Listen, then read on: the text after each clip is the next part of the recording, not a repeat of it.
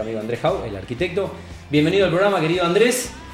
Eh, bueno, se nos, iba, se, nos iba, se nos iba el año, no conocías eh, nuestra, nuestra nueva radio, no conocías el estudio, así que bueno, casi sobre, sobre, sobre, el going eh, podemos tenerte acá. ¿Cómo andas? ¿Todo bien? Bien, muy bien. Gracias por la invitación, gracias por tenerme en cuenta y para mí es un placer venir acá y lo felicito por, por el espacio, la verdad que está bueno. Nos estamos acomodando todavía. Mira, el jueves pasado no estaban las, las cortinas con eléctricas estaba el plotter todavía. Claro. Eh, y bueno, nos estamos acomodando. Eh, con mucho esfuerzo, eh, el agradecimiento a, la dirección de la radio, pero bueno, la verdad que estamos muy, muy, muy cómodos. acá. Y ahora que bajé un poquito el aire, porque se acaba de ir Meli Espineta, viste que es, la guerra, es, la guerra, la guerra por el aire acondicionado en los lugares, en las oficinas, ¿no? Que la, chica quiere subirnos y nosotros queremos bajarlos. Bueno, nota número 600 de Mundo Construcción. Eh, estamos cerrando hoy, porque el, jueves que viene, en realidad es el último jueves del año, no vamos a estar molestando gente. Eh, un jueves 27 de diciembre a las 8 de la noche. Así que 600 invitados que han venido, eh, sin los cuales no hubiera, sido posible, obviamente, hacer el programa. Es un programa de entrevista con profesionales, empresarios, algunos funcionarios también. Así que, mm, bueno, sexta temporada de un programa que arranca un 21 de diciembre, después vamos a tener que brindar. Y, bueno, son la nota nuevamente, porque ya charlamos un par de veces, son la nota número 600 del ciclo, así que la verdad que es un gusto cerrar esta, esta sexta temporada. Cierra todo. Eh, cierra todo. Eh, con, un amigo del, programa como vos. Bueno, de igual forma, Andrés no conocía la radio, pero nos, estuvimos eh, cruzando en, varios eventos principalmente. Bueno, obviamente lo, que es tu, laburo en Grupo Oroño, Andrés. bueno, estuviste también participando del ciclo de extendidos, que la verdad ya cerraron el año. Sí pero que bueno, me parece que cada evento superó al anterior y que estaría bueno que, nada, que definitivamente ya, ya sea una marca eh, de la ciudad, al menos en, arquitecturas, en, charlas. La verdad que el, grupo de chicos que maneja eso, que en su momento liderado por Jaime, que ahora los, dejó un poquito que hagan eh, su trabajo, eh, cada año ponen la vara más alta, mm. cada año organizan mejor el evento, cada año este, traen arquitectos propuestas eh, nuevas o novedosas. Este, y cada año la gente se engancha más. Eh, había tenido un parate con el tema de la pandemia, obviamente, y la gente lo extrañaba mucho. Y cuando volvió, volvió con toda la fuerza. Y la verdad que es em, eh, para, elogiar el trabajo que hacen, sin ningún fin de lucro. O sea, más que brindar la posibilidad a los arquitectos y sobre todo a los jóvenes que están en la facultad, yo tuve la suerte con todos mis compañeros de cursar la facultad en la época del 1 a 1. Entonces, Grupo R en ese momento traía arquitectos de primer nivel de cualquier lugar del mundo, generalmente europeos, norteamericanos. Hoy es inviable eso, pero sin embargo, eso eh, generó una motivación en las generaciones posteriores. Claro que, se da en Rosario, no se da en otros lugares del país y en otros lugares del mundo no conozco. Es verdad. no, no hay, este, no hay eventos así. Nosotros vamos a Córdoba, vamos a Buenos Aires, viajamos eh, por trabajo, por, amigos, por estudio, por lo que sea, y me dicen, che, qué movida acá en Rosario. La verdad que eso, eh, distendido un poco como que tomó la posta eh, del grupo R en los 90, este, y es fabuloso. La verdad que, que salen cosas notorias, y yo creo que también ha elevado eh, la, manera de mirar la arquitectura que hoy miramos más hacia adentro, se mira hacia afuera obviamente, pero también nos hace ver y descubrir arquitectos y talentos jóvenes o, no tan jóvenes necesariamente, de, gente que vos decís, che, mirá lo que hace, ¿por qué no le invitamos a ver qué está haciendo? Y, es súper nutritivo para, sobre todo para, los, estudiantes y los, que, los que están arrancando a hacer su camino. Bueno, un, saludo a los chicos de, Distendidos. Y a ver si cambian el día y el horario que nunca podemos ir. Claro. Eh, claro, pero yo voy a preparar el brindis, perdóname. ¿Eh? Yo voy a preparar el brindis. vamos, vamos, vamos, a preparar el brindis. Eh, vení, Fabi, así después charlamos tranquilo porque se nos va a derretir el día. Yo lo preparo y. Bueno, eh, Andrés, que es un amigo de la casa y, bueno, se, siente uno más, ni preguntó, pero obviamente trajo para, brindar. creo que su bebida favorita es el gin tonic, no necesito que me lo diga, pero bueno, ha traído gin, ha traído unas tónicas y hasta ha traído hielo. ¿eh? Ha traído hielo. Fabi, vení que, vamos a, vení que vamos a brindar porque se, nos, derrite, el hielo. Eh, jugador de toda la cancha, eh, nuestro, amigo, nuestro amigo Andrés. y, y bartender. Mirá, no, no, no, no, bartender. En los tiempos libres es, bartender. bueno, Andrés, un saludo a, tus amigos arquitectos. mencionaste a Cumpa, bueno, a la Colo, a, bueno, a, todos estos amigos y amigas que te ha dado la profesión y con los cuales eh, también hemos tenido el, gusto de, compartir por ahí la, carrera y la profesión de ustedes. Todos han pasado por el programa y todos están pendientes de, todos están pendientes de, este brindis. Bueno, Feliz Navidad, eh, buen, año y un próspero 24. Bueno, los mejores deseos para vos, eh, Andrés, para toda la gente de, Grupo Oroño. Ahora nos, vamos a meter en las notas. Amigo, bueno por varios más. ¿Eh? Claro. ¿Qué viejo, qué viejo está? Pero bueno, eh, qué, qué, rápido pasaron. Pasaron rápido. Qué rápido pasaron. Quiere decir que la llevamos bien, que el programa estuvo bueno. Eh, y ya avancé, quiere decir que funcionó. Así que bueno, nada, estaremos renovando la, estaremos renovando la propuesta. Riquísimo. Ya desde el próximo año. No falla. Eh, bueno, muchas gracias, Andrés. Bueno, em, igual después, después seguí, pero vamos, vamos, a hacer la nota que hay que hacer, hay que hacer el programa. Bueno, Andrés, te mencioné Grupo Oroño, eh, me sorprendí cuando me dijiste con, eh, con qué edad habías entrado. Eh, ¿Qué tenías? ¿20, 21 no, años? tenía 27 años. No, perdón, claro, ya casi recibido arquitecto. Sí, me faltaba una materia y que la rendí al, creo que a los dos meses. Entré a trabajar, mira, entré a trabajar en Grupo Oroño en ese momento ni me di cuenta. Yo no estaba recibido de arquitecto ni sabía qué día era el día del arquitecto, que es el primero de julio. Y empecé a trabajar el primero de julio del año 2000. Y me recibí el 11 de agosto del año 2000, hace un mes y 40 días después. Mira. Este, un grupo oroño que no era lo que es ahora. No, eh, pero tenía, tenía mucha ambición y tenía una visión de futuro muy clara. Tenía un norte muy claro, tenía un, líder, un director este, que, que fue, creo que, clave y que desde el primer momento eh, dijo hay que apuntar para acá y en ese sentido fue. Y yo siempre rescato eso porque mm, no hay camino fácil, no hay camino corto, no hay atajos, acá no hay misterio, esto es laburo, laburo, laburo, laburo y, siempre dar lo mejor, aunque no, aunque no sea el momento, eh, de, digamos, a veces no, no tenés la oportunidad de vos decir, bueno, no, no se me está reconociendo el trabajo o, no importa, siempre da lo mejor, que en algún momento el reconocimiento eh, va a llegar este, en cualquier ámbito, eh, no estoy hablando de totalmente, Totalmente. Pasa en la facultad, pasa en el trabajo en equipo, pasa en, tu estudio, pasa en tu casa, pasa con tu compañero, en el laburo, en las artes, en los deportes, en la vida. Siempre da lo mejor. Y yo creo que, eh, cambio de tema totalmente, pero creo que en algún punto tiene que ver, estos días se celebró el aniversario del Campeonato Mundial. Sí. Y bueno, yo viví tres campeonatos mundiales. Los tres lo viví, eso delata la edad. Pero era muy chiquito y viví el 78, el 86, con una selección, con Maradona brillando por el mundo, mm. alucinante, con un equipo, con un mensaje. Mm. Y esta selección que sale campeón, liderada por Escalón y Messi y todo su equipo, este, deja otro mensaje. Sí, totalmente. Eh, yo creo que con esta selección, eh, a mis hijos, y a los chicos jóvenes les deja el mensaje de esto que te decía, el camino es largo, te vas a caer mil veces, vas a tropezar, te van a criticar, te van a, eh, boicotear los proyectos, pero el mensaje es el sacrificio, levantar la cabeza, levantate y seguir, levantate y seguir. Con esto rompe el, concepto argentino de la viveza criolla. Y yo creo que eso eh, se lo explicaba a mis hijos y no lo entendían porque ellos no sabían lo que era la viveza criolla. Por suerte no lo, no lo tienen tan fresco. Pero coincido, coincido. Bueno, de hecho, anoche vi. Mm, anoche vi el. Es un doco, es un solo episodio, dura 58 minutos. Eh, de ESPN, está en Star Plus. llama Campeones.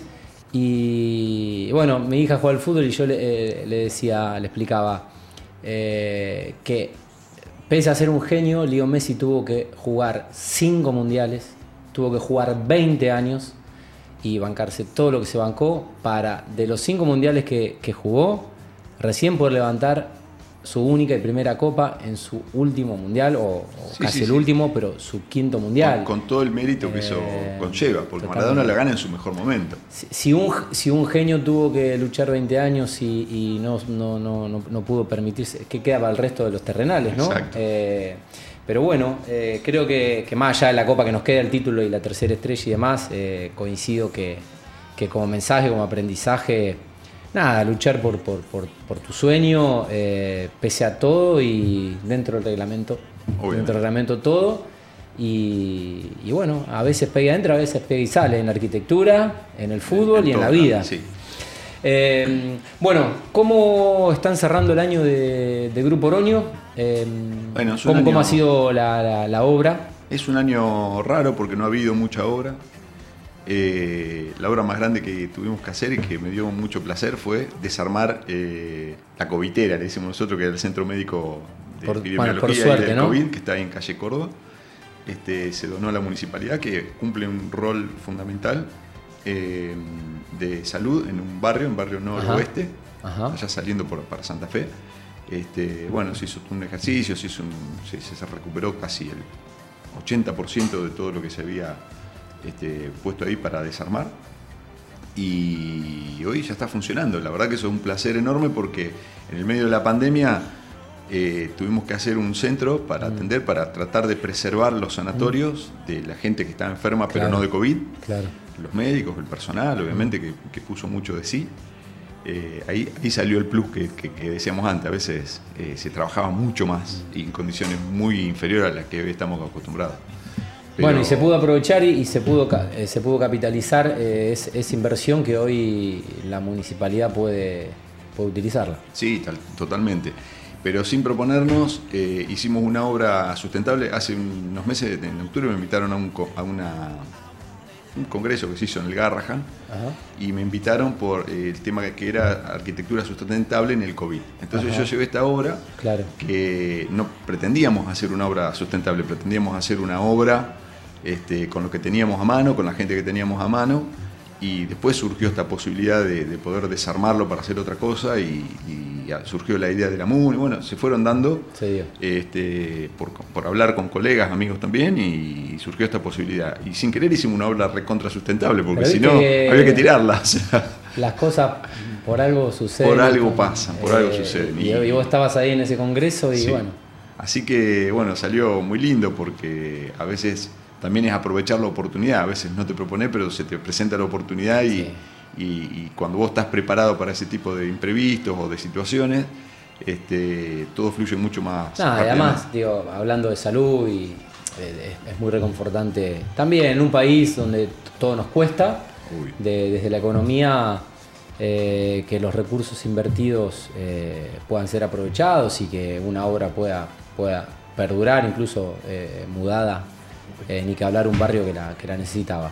Eh, Andrés, bueno, hablemos un poco, más allá de que tenés tu, estudio y, haces tus, eh, tus proyectos de tu estudio, hablemos un poco de, la arquitectura sanitaria y, de esta relevancia que desde afuera, sin ser arquitecto, entiendo que, que, el COVID fue como un antes y un después.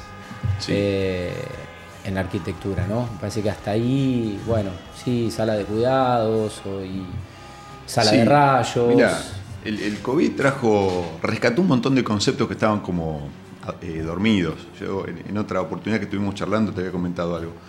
Este, el COVID nos enseñó a, vivir de nuevo de una manera que no estábamos mm. acostumbrados, pero que ya había pasado esto. el ser humano ya había pasado por estas situaciones. Sí. Lo que pasa es que nos sorprende que, que esto pueda seguir pasando. Claro. O sea, uno cree que ya a esta altura son, cosas superadas. Uno eh, leía cosas de la peste en Europa y, no, nos costaba aceptar o creer que esto nos podía pasar en el 2020. 20, tal cual. Este, y pasó. A mí me, me, cuesta un poco, yo siempre que voy a los congresos y que me junto con mis colegas, porque los que nos dedicamos a salud como, es como una cofradía de arquitectos, ¿viste? Que yo no veo que pase con los que hacen locales comerciales o restaurantes. ¿Cuántos profesionales son, Andrés, en el país que yo, hay, un montón, qué sé yo, son todas las provincias, un montón, gente que trabaja en los ministerios, gente que trabaja, por ahí no tienen la exposición. Acá nosotros hemos tenido la posibilidad de que se Rosario, Rosario y Santa Fe es una cosa bastante particular dentro de Argentina, porque mm, a partir del que el gobierno de Wiener toma la salud como su caballito de, batalla, digamos, de, campaña, la salud pública, le puso un nivel mm. que, en Argentina no había, claro. Eh, había habido, pero no había. Este, obligó a los privados también, o sea, su principal competidor era la salud pública, eh, a un nivel, y después lo llevó a Santa Fe, o sea, subió la apuesta. Entonces, eh, a nosotros nos convirtió en especialistas de tener que entender procesos que en otras actividades no se dan. Se resume en arquitectos sanitarios o arquitectura hospitalaria, cosa que yo eh, me peleo porque no me gusta llamarlo así, porque yo entiendo eh, a raíz de todas estas enseñanzas de la facultad y de Grupo R, eh, aprendí que la arquitectura es una sola. Arquitectura es arquitectura. Vos podés hacer un baño, un banco, un local, una plaza, un sanatorio, lo que vos quieras. Lo que Y siempre vas a hablar de las mismas cosas, siempre vas a hablar de luz, de contraste, de vivencia, de experiencia, de sonido, de textura, de colores. Este, y eso se da en todos lados. O sea, no porque sea sanitaria o hospitalaria tenés que eh, olvidarte de eso y ocuparte de las otras cosas. Tenés que tener eso súper presente, eso es lo que va a gobernar la idea arquitectónica del, proyecto que te toque afrontar, sea la remodelación de un sector de internación o un edificio nuevo, no importa. Este, y, de esa manera este, nosotros nos especializamos eh, en temas de ventilación, de filtrado de aire, de gases medicinales, de encuentros, de limpieza, que todo termina en procesos. Esos procesos es lo que hacen complejo o especial al tipo de edificio que estamos haciendo, que no tiene por qué dejar de lado todo lo otro. Este, y hace, a mitad del siglo pasado, este, creo que era un, científico, eh, descubre, estaba, no me acuerdo ahora, yo soy muy olvidadizo de los nombres y de las situaciones, pero voy al concepto. Eh, estaba desarrollando creo que una vacuna y años trabajando en eso y no la podía encontrar y se, toma unas vacaciones y se va y se aloja no sé en qué convento de, Europa del siglo XIII, con unos patios y unas, unos claustros y unos ambientes con techos altos, con muros grandes, qué sé yo, y el tipo logra en ese lugar eh, un estado de relajación y de, bienestar por esos días, que cuando vuelve a los poquitos meses encuentra la vacuna desarrollada. Y el tipo asocia el descubrimiento de esa vacuna a el estado emocional que él había vivido en sus vacaciones. Volvió totalmente renovado. Y lo asociaba a la arquitectura, lo asocia al lugar. Tanto es así que después encara un proyecto con el famoso arquitecto Luis Kahn. Y eso se dice que es un poco las bases de lo que hoy llamamos neuroarquitectura, que tiene que ver con las vivencias.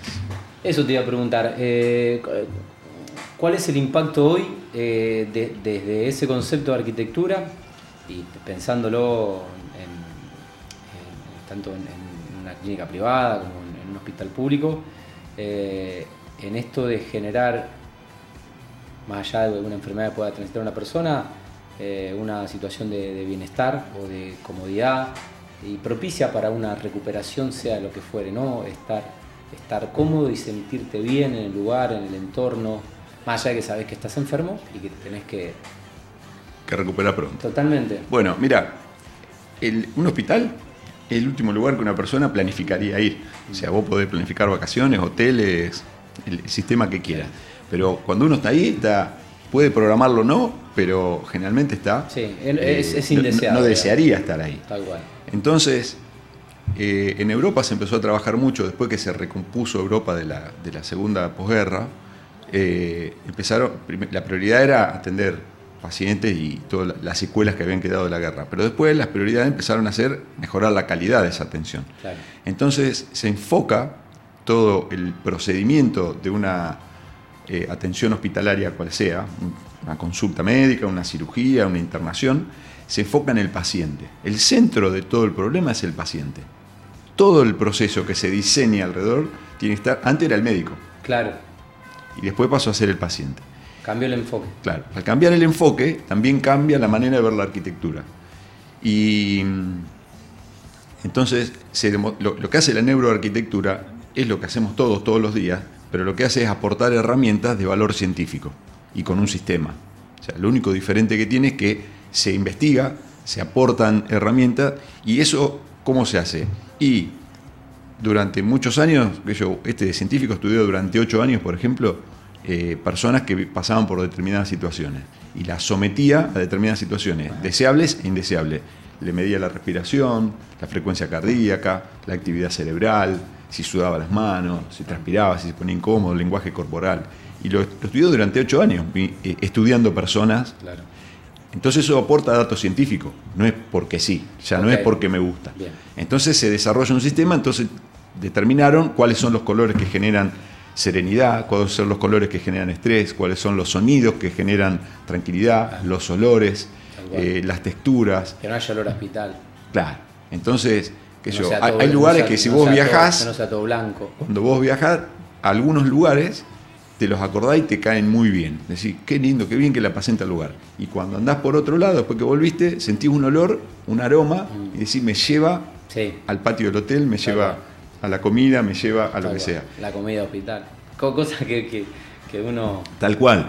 Entonces, la función hospitalaria es la prioritaria, lo más importante de todo es la atención médica al paciente, pero la recuperación del paciente está demostrada en, que es muy superior en un ambiente agradable cómo impacta la luz natural, cómo impactan los colores, cómo impactan los sonidos, si el médico entra a los gritos, o si te prenden la luz y que yo te ha pasado que está internado bien te prenden la luz en la madrugada porque te tienen que controlar el suelo y vos pegás un salto en la cama que no sabes dónde está. Bueno, todos esos detalles se cuidan desde lo arquitectónico y desde eh, el, contacto con, personas. O sea, se, estudia la sonrisa del que te recibe, el buenos días, la actitud de la enfermera, la actitud del administrativo, cómo te va a decir que te tiene que cobrar o no, este, cómo te va a dar una mala noticia que la operación no salió bien. Todo eso se estudia y eso es, eh, impacta en el, conocimiento. Yo te puedo hablar de lo hospitalario, obviamente, porque es a lo que me dedico, pero se estudia para ah. los, lugares educativos, se estudia para los lugares de reuniones, se estudian los cines, los shopping, lo tienen recontra medido y estudiado porque impacta en cómo uno desea un producto para comprar. Eh, creo que leí algo de las cafeterías, de bueno, que la arquitectura de Starbucks, que está todo eh, pensado y logrado para, bueno, eh, lo sensorial, ¿no? Que vos entres, que veas el café, que sientas olor a café, que te, tengas el café y la temperatura. Exacto. todo, todo, pensado. Ni que hablar cuando hay, vidas en juego. Y bueno, la funcionalidad también, Andrés, pues digo, más allá de, de que este, cómo el paciente tiene que ser funcional para, el personal. Y cuando digo la funcionalidad, eh, eh, estuve conociendo el, helipuerto, es esa obra que, fue un hito para, para la medicina de, la provincia y, ni que hablar para, el Grupo Oroño, ¿no? Eh, bueno, también que un establecimiento sanitario tiene que ser funcional. Absolutamente. Porque por más que el, digo, el paciente esté cómodo, después hay que trabajar y después un minuto o segundos eh, separan, separan la, vida de la, la, no vida. Sí, tal cual. Mira, recién hablaba afuera, antes que cuando estabas con nuestra nota con, con los chicos, y, y hablábamos de lo, de lo, útil y de, las, de la funcionalidad que se le descubrió para la cual eh, no fue proyectado. ¿El aeropuerto? Sí. Eh, uno después que, sucede el hecho arquitectónico empiezan a pasar cosas que uno no, no, no o no pensó o no controla. Este, por ejemplo, cuando se hizo el aeropuerto no sabíamos los del COVID. Y la mayor utilidad, la mayor hoy, sigue siendo la mayor cantidad de vuelos que se hicieron. Lamentablemente, lamentable, lamentablemente sucedió lo del COVID, afortunadamente se hizo antes. Claro. Eh, y afortunadamente se, salvaron muchas vidas. Eh, el otro día, cuando vos hiciste la nota, dos meses atrás, eh, bueno, cumplió cinco años el 6 de, de, diciembre, hace una, semana. Y eh, estuve viendo los números y llevaba, creo que he hecho 280 vuelos. O sea, eh, eh, pero más de la mitad de esos vuelos se hicieron durante el COVID. Se salvaron muchísimas vidas y no fue pensado para una pandemia pero fue, tuvo una utilidad de pacientes que empezaban a saturar mal al mediodía y a la tarde no llegaban. si no se los trasladaba en helicóptero, probablemente un, vos pensás que el, helicóptero tiene un radio de giro de, 300 de giro, perdón, de, autonomía de 300 kilómetros. O sea que si tiene que ir con un tanque lleno, puede hacer 150 de ida y de vuelta. Eh, todos esos lugares, todos esos pueblos. ese es el radio que tiene para. Bueno, el pueblo nuestro, lamentablemente, hubo, personas que tuvieron que ser trasladadas. Eh, sí, por suerte. ¿Cuáles son los principales desafíos al margen de lo económico y esta economía que tenemos en este país tan especial? Inestable. Eh, pero bueno, ¿cuáles eh, son, Andrés, por ahí los principales desafíos que, tiene, eh, en este caso, la, salud privada para poder hacer infraestructura, desarrollo y arquitectura eh, que mejore la vida de, los enfermos y, y, bueno, que pueda dar respuesta en este caso a, algo tan, tan caro como, como, es la vida, ¿no? Porque Tal cual.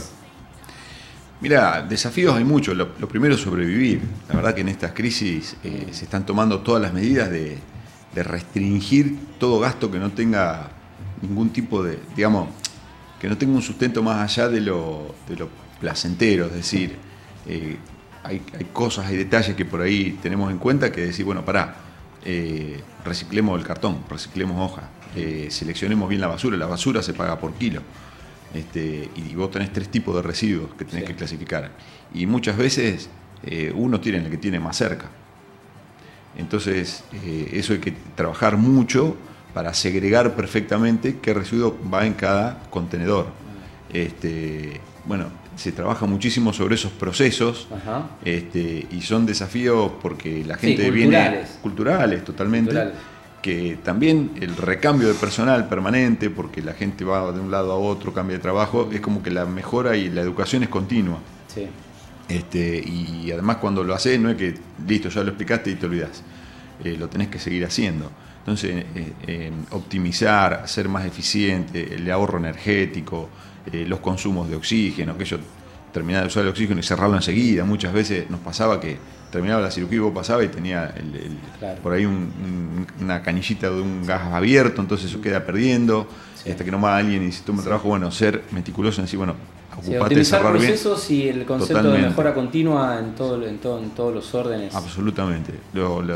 cuestiones de limpieza, eh, bueno, tener los filtros de aire limpios para que el equipo consuma lo que tiene que consumir y ni un watts más. Sobre todo, Andrés, digo, eh, también en, eh, en, un ámbito donde muchos insumos son, escasean. Son, importados, escasean y, también están a, están a precio dólar y no se puede no tener. No se puede no tener. O sea, un estén para una, qué una, una cirugía cardíaca, una, mm, mm. una geografía son costosísimos y no llegan. Y a veces está el paciente esperando y estás 40 días esperando que entre un insumo. ¿eh? Es, imposible. La verdad que se, pierde mucho tiempo de gestión, es muy desgastante esa gestión que tendría que ser natural. O sea, uno no se explica cómo no. No, es, no es más simple, sabiendo lo que cuesta. Eh, bueno, eh, te puedo preguntar por el año que viene, porque estamos en un día muy un día de movilización, en una semana estamos ahora de lo que fue el DNU, no vamos a hablar de política, no de intención, pero bueno, eh, hubo un cambio de gobierno, el, país está transitando por ahí algunas eh, cuestiones eh, muy cambiantes o, radicales, y, pero bueno, nada, el 2024 está a la vuelta de la esquina y, y, habrá que seguir estando y vamos a, vamos a seguir en, este país y bueno, hay que trabajar y, y hay que seguir apostando cómo, no sé si la palabra es proyectar o planificar, pero bueno, cómo avisora en el 2024 eh, en materia de, arquitectura. No, soy un experto en, la materia, eh, te puedo hablar de lo que yo siento y, veo. Eh, yo creo que va a ser un año muy complejo, pero a diferencia de, de otras veces yo veo, veo un poquito de optimismo. Eh, como que todo el mundo asume que el sacrificio para haber que hacerlo eh, era evidente, este, pero creo que mm, eh, a la larga va a empezar a dar frutos y yo creo que el sinceramiento que ocurrió estas semanas con el tema del dólar y, bueno, si, si, si, todo va bien y, empieza a, entrar plata de la soja, todos sabemos que en Argentina cuando al campo le va bien, el país un poquito mejora.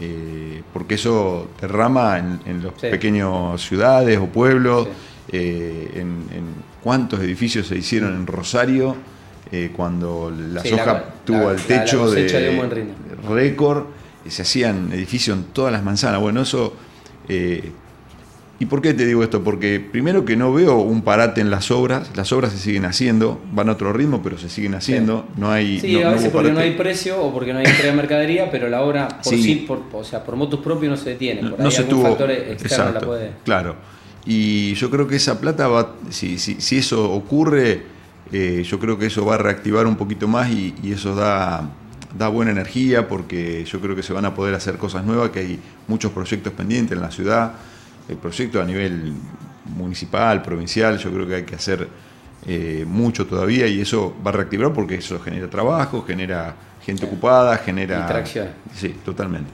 Eh, y la gente necesita eso, yo creo que todos los necesitamos eso. Bueno, Andrés, eh, vamos a cerrar nota antes que yo siga con el gin tonic, se me, va, a complicar. Vos tenés que seguir, yo acá me voy. bueno, nada, te quiero agradecer una, nueva visita, la verdad que especial y quedarán en el recuerdo nuestro de, de cerrar esta sexta temporada con la nota número 600, eh, ya te consideramos. me llevo el número, lo voy a eh, jugar. Lo vamos a jugar, lo vamos a jugar. Bueno, lo vamos a jugar, eh, lo vamos a jugar, Fabio. Hay que jugar, hay que jugar el 6, el 600. nota número 600, temporada número 6. vamos a jugarlo. De una. Jugar es perjudicial para la salud. bueno, pero una vez. pero es un mensaje. Bueno, nosotros no jugamos nunca. Vamos, mañana, mañana vamos a jugar, no, Bueno. Eh, Andrés, que tengas un gran año y bueno, nos estaremos cruzando en algún evento de arquitectura y si no, estaremos renovando la, invitación para tenerte acá en Mundo Construcción. Gracias por este brindis, que la verdad, no, ni tiempo de, nosotros prepararlos, eh, de prepararlo mucho menos de pedírtelo a vos, pero bueno. Esto viene, viene. Vos venís siempre con un gin es, con el, es con el combo. Así que, la invitación es con el combo. Así que bueno, eh, agradecido de, corazón por amenizar eh, este día especial para, yo creo el que, programa. ¿eh? Yo creo que eso distiende y bueno, el agradecido soy yo. La verdad que, que contar acá con, que, nos invites para, para, poder hablar de esto, siempre está bueno escuchar este, otras voces, otras opiniones, está buenísimo y me parece que eh, bueno, el programa eh, todos los años crece, así que te felicito a vos y, a, tu equipo por eso. y nosotros también. Bueno, tengo muchos mensajes y saludos de amigos que están viendo la, la nota, eh, que te conocen a vos, que conocen el programa, así que bueno, gracias, gracias a todos. Bueno, Andrés, buenas noches. Bueno, muchas, gracias.